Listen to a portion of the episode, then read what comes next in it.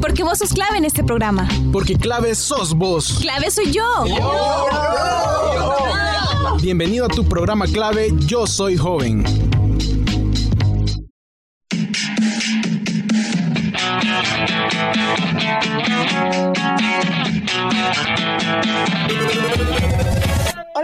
Todas, gracias por acompañarnos nuevamente en un programa más de clave YSJ.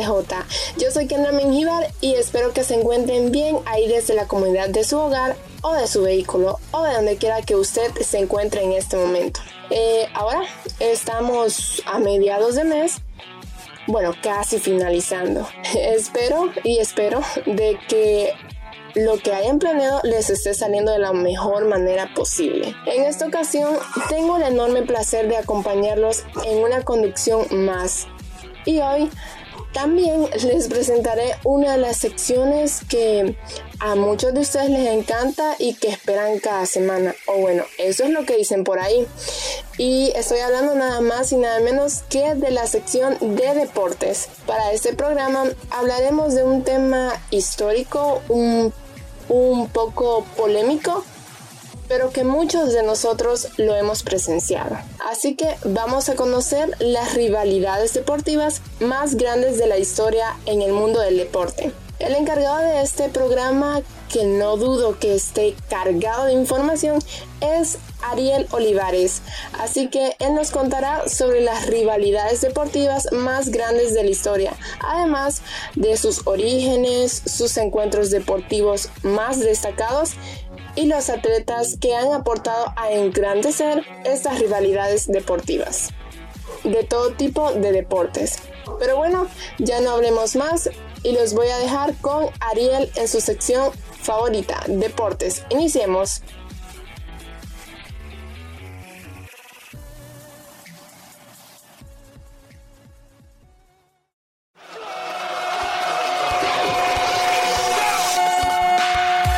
Porque el deporte es pasión. Es entrega. Es disciplina. El, deporte, es clave.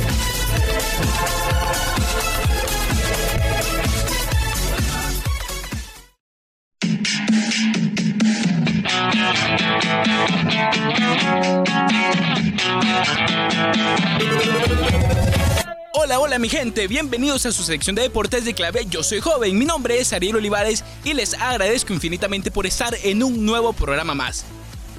Ya me hacía falta estar con cada uno de ustedes, espero que se encuentre bien allí donde nos esté escuchando y nuevamente estamos en su sección de deportes de clave Yo Soy Joven.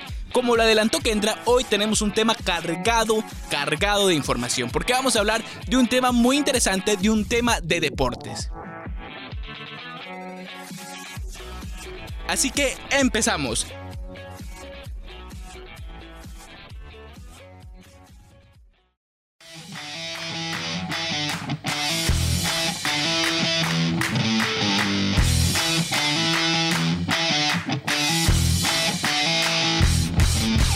No hay duda que en la historia del deporte hemos conocido a grandes deportistas, entrenadores y personas que han enriquecido diferentes disciplinas en diferentes niveles a nivel profesional, internacional y local. Y en muchos de esos encuentros deportivos se han enfrentado, como dicen en El Salvador, chocado las mejores deportistas, los mejores deportistas e instituciones deportivas y clubes. Al enfrentarse a los mejores, estos crean una rivalidad los cuales pueden iniciarse por motivos políticos, aficiones o partidos memorables. Así que veremos cuatro rivalidades deportivas más grandes de la historia, estas rivalidades que mencionaré en el programa serán de diversas disciplinas deportivas.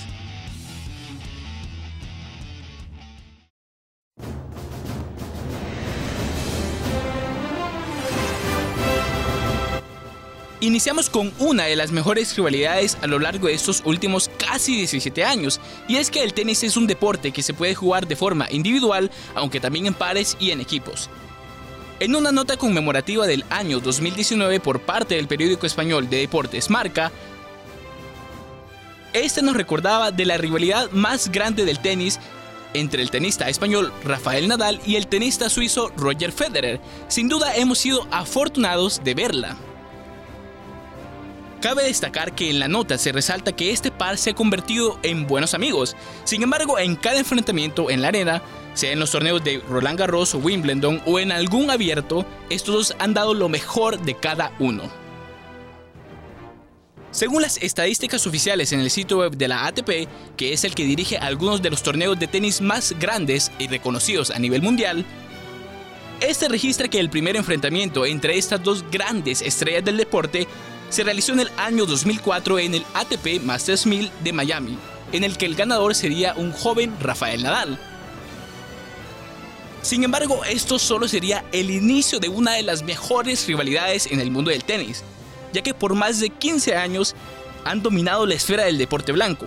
En sus encuentros, el español ha salido victorioso en 24 ocasiones y en todas las competencias. Sin embargo, el suizo ha vencido en 16 ocasiones sus 40 encuentros a nivel profesional. Como lo mencioné anteriormente, Federer y Nadal son buenos amigos y han mantenido una relación de respeto mutuo en estos últimos años. A continuación escucharemos algunas declaraciones de principios del año 2020 del español Rafael Nadal sobre algunas molestias físicas que pasaba Federer a principios de ese año.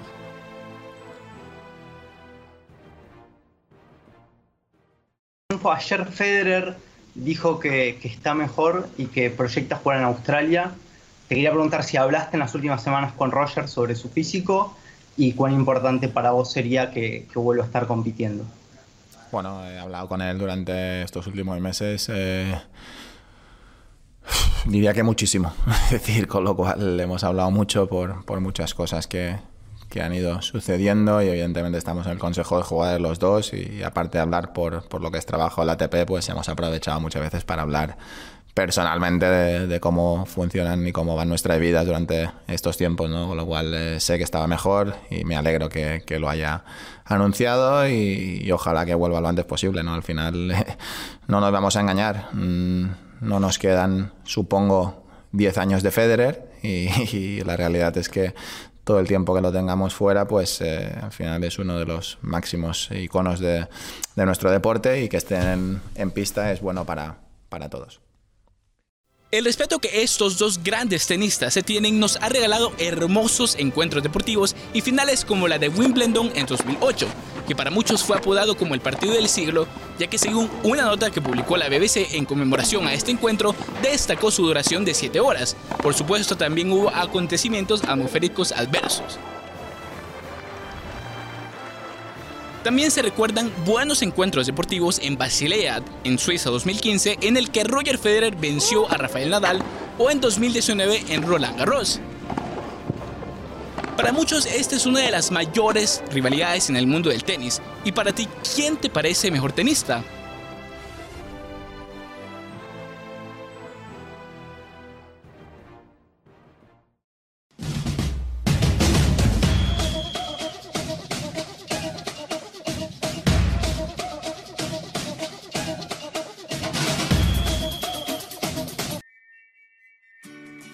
Ahora bien, vamos a concentrarnos en el deporte rey, que es el fútbol y yo creo que muchos de ustedes que nos están escuchando les gusta. Yo creo que muchos de nosotros tenemos a nuestro equipo favorito y en esta ocasión no vamos a hablar curiosamente de equipos, sino vamos a hablar de selecciones y curiosamente acaban de terminar varios torneos, por ejemplo la Copa América y la Eurocopa. Así que imagínense que en esta rivalidad hay una curiosidad muy enorme, que es una rivalidad que se enfrentan selecciones, o sea, países. Así que iniciaremos hablando de una de las más grandes rivalidades de América del Sur, que es el Brasil contra Argentina, justamente la última final de la Copa América. En cuanto a títulos internacionales, rendimiento de jugadores y puntaje en ligas y equipos locales, estos dos países tienen una tremenda historia futbolística. La verde amarela tiene en su haber 5 Copas del Mundo, siendo así el máximo ganador de la competencia. Y por su parte, la albiceleste, aunque tiene dos Copas del Mundo en su haber, puede presumir de tener 15 Copas América, siendo el máximo ganador de la competición junto con la selección uruguaya. En este caso, Brasil solo ostenta nueve campeonatos de Copa América, perdiendo justamente la última final disputada el pasado 10 de julio, nada más y nada menos que ante Argentina. No, God! No, God, please, no! No! No! No! La BBC publicó una nota en la cual se destacaban los mayores hitos de esta rivalidad histórica entre estos dos vecinos de América del Sur. Y cabe resaltar que dentro de la información publicada recordó el primer partido entre estas dos superpotencias del fútbol mundial. Este se realizó en el año 1914, un lejano año. Sin embargo, en estos primeros partidos la cordialidad reinó entre estos dos combinados. Esto significa que el Superclásico de las Américas no nació como una rivalidad deportiva como tal. En la misma nota de la BBC nos recuerda que en esa misma década de los 40 se produjeron las mayores goleadas entre las dos selecciones, ya que en 1940 Argentina goleó nada más y nada menos que 6 a 1 a la selección brasileña. Y 5 años después, en 1945, Brasil lograría su revancha ganando 6 a 2 al equipo argentino. Sin embargo, la aparición de Edson Arantes do Nascimento, mejor conocido como Pelé, el fútbol brasileño cambió para siempre, ya que se convirtió en leyenda del fútbol brasileño, ganando nada más y nada menos tres Copas del Mundo con la verde amarela. Sin embargo, la aparición de otro excelente y grandioso futbolista vino a agitar las cosas entre esos dos países ya que Diego Armando Maradona vino a desplegar un talento impresionante, ya que conquistó la Copa del Mundo de 1986 en México y logró una carrera impresionante en equipos como Nápoles, Barcelona, Sevilla, entre otros. Posteriormente y con el nacimiento de estrellas en años siguientes, por el lado brasileño como lo son Ronaldo Nazario, Rivaldo, Ronaldinho, Kaká y comparándolo con el lado argentino, sus contrapartes, Gabriel Batistuta, Hernán Crespo, Juan Román Riquelme y Lionel Messi, estos partidos han tomado mucha relevancia, tanto así que se disputan quiénes son los reyes del continente americano. Brasil ha tenido un estilo de juego, como lo llaman, jogo bonito, en el cual los brasileños desbordan maravilla y talento entre sus jugadores, por su parte, los argentinos demuestran pasión y garra y ganas de jugar a muerte por defender sus colores. Eso es lo que se demuestra en estos partidos de estas selecciones. En estos últimos años, la rivalidad ha sido tan grande entre las dos selecciones que se han acusado de robar partidos. Acá tenemos un pequeño fragmento del jugador argentino y capitán de la albiceleste, Lionel Messi, hablando luego de la Copa América disputada en el año 2019 en Brasil. ¿Es Brasil campeón? Y yo creo que no hay duda. Eh, lamentablemente eh, creo que, que, está armada para Brasil. Ojalá, ojalá el VAR y los árbitros no tengan nada que ver en esta final y que Perú pueda competir porque tiene equipo para, para hacerlo, pero lo veo difícil. Sin duda, estos partidos en cualquier competición han sido muy disputados tanto en la cancha y por los aficionados en las tribunas. Brasil y Argentina el verdadero clásico. Para ti, ¿cuál país te parece el mejor?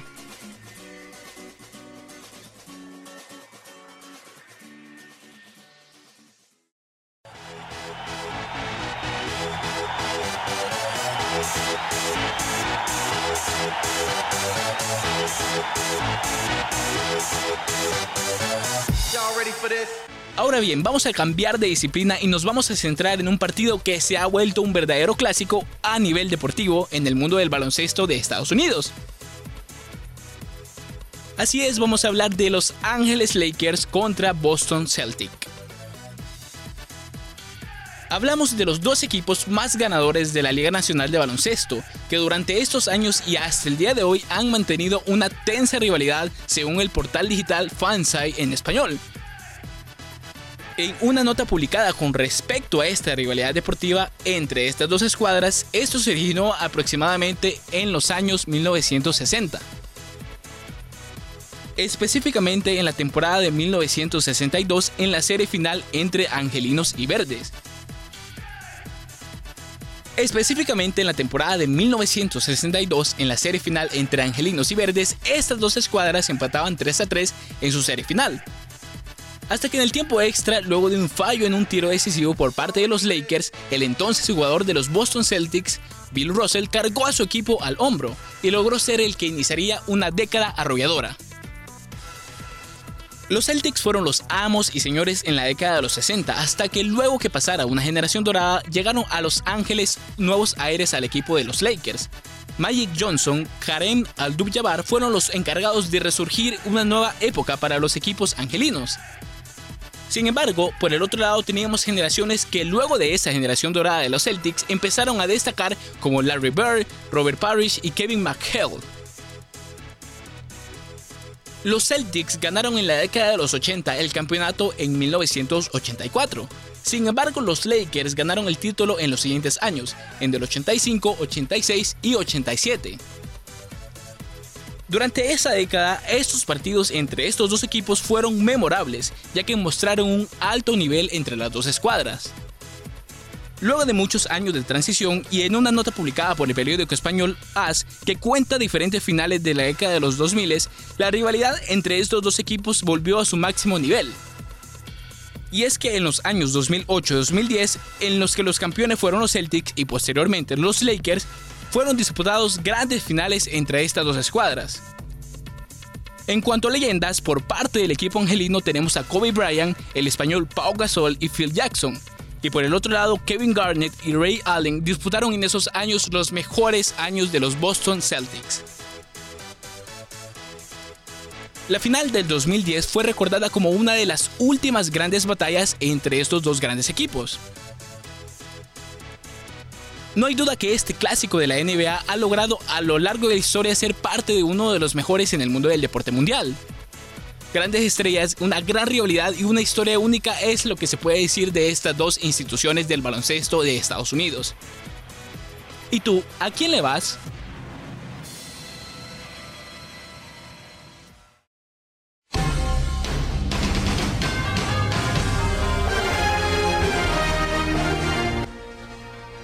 Para finalizar, hablaremos acerca de una de las rivalidades deportivas más grandes en la historia del deporte, y específicamente en el fútbol americano.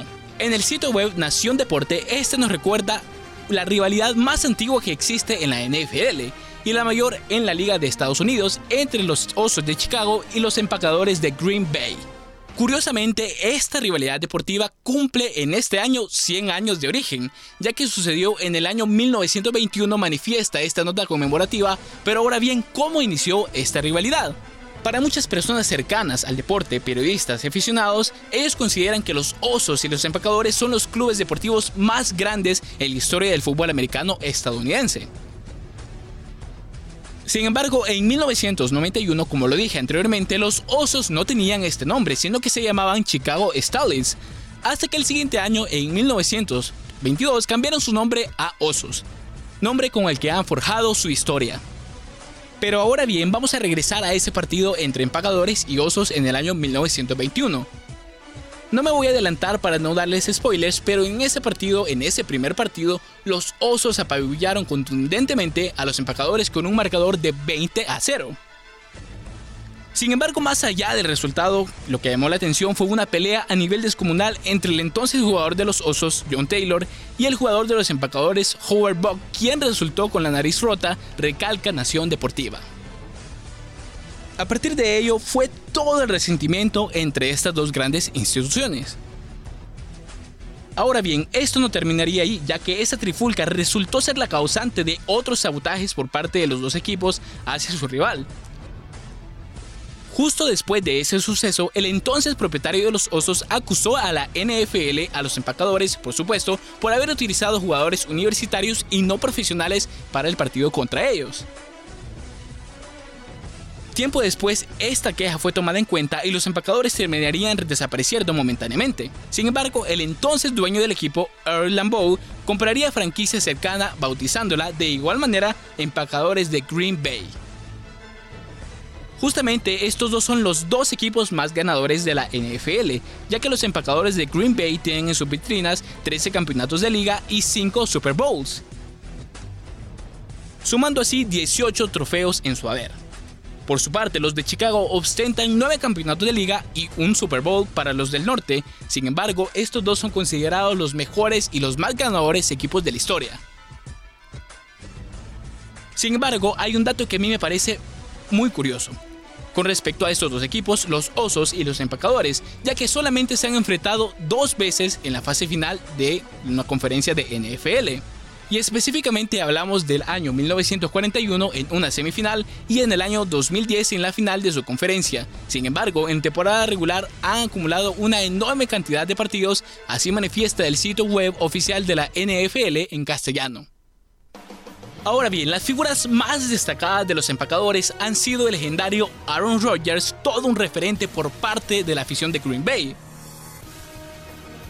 Por su parte, los Osos han tenido en sus filas a Walter Payton, que para muchos es considerado uno de los mejores jugadores de la historia y uno de los que más tiene yardas recorridas y es de los ganadores más grandes de la historia de la NFL. Existen distintos orígenes de estas rivalidades deportivas que hoy repasamos y cada una tiene su magia, sus diferentes estrellas, récords y sobre todo tenemos que recordar que estas solo son rivalidades deportivas para ver quién es el mejor en su respectivo deporte. No enemistad, sino una rivalidad deportiva que hace crecer y ayuda al espectáculo. De todas estas, ¿cuál te pareció más interesante? Les agradezco muchísimo por habernos acompañado en un programa más. Lastimosamente el tiempo se me ha terminado, pero les invito siempre a sintonizarnos y estar pendiente de nuestro contenido. Mil gracias por todo y esta fue su sección de deportes. Mi nombre es Ariel Olivares y nos escuchamos hasta la próxima y les invito por favor siempre a cuidarse. Esto fue su sección de deportes de clave Yo soy joven. Hasta la próxima.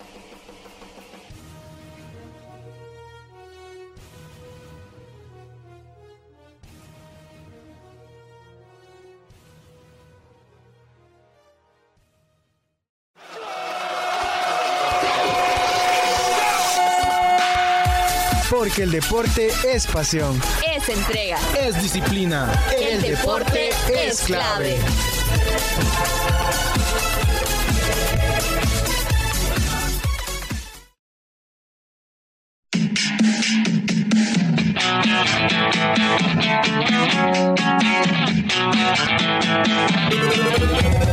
A la sección de deportes. Gracias Ariel por esta información súper valiosa y muy interesante. Conocer un poco más acerca de estas rivalidades en el mundo del deporte. Que no dudo que más de alguien que nos está escuchando en este momento es fanático de al menos un equipo. Gracias a la sección de deportes que siempre trae programas de calidad bueno, ahora bien, vamos a pasar a un momento importante que es uno también de los más esperados y es la recomendación musical semanal. Y es que en esta ocasión, ya que venimos de competencias deportivas, como es la Eurocopa, Copa Oro y Copa Americana, dejaremos una canción relacionada con estas competencias. Acá les dejamos Superstar de Becky G.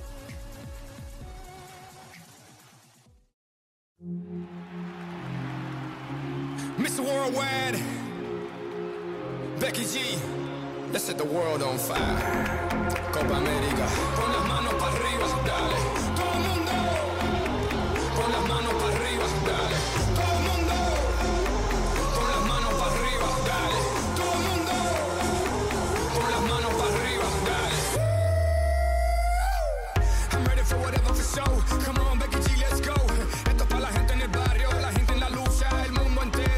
Que me escuchan. Pon la bandera para arriba y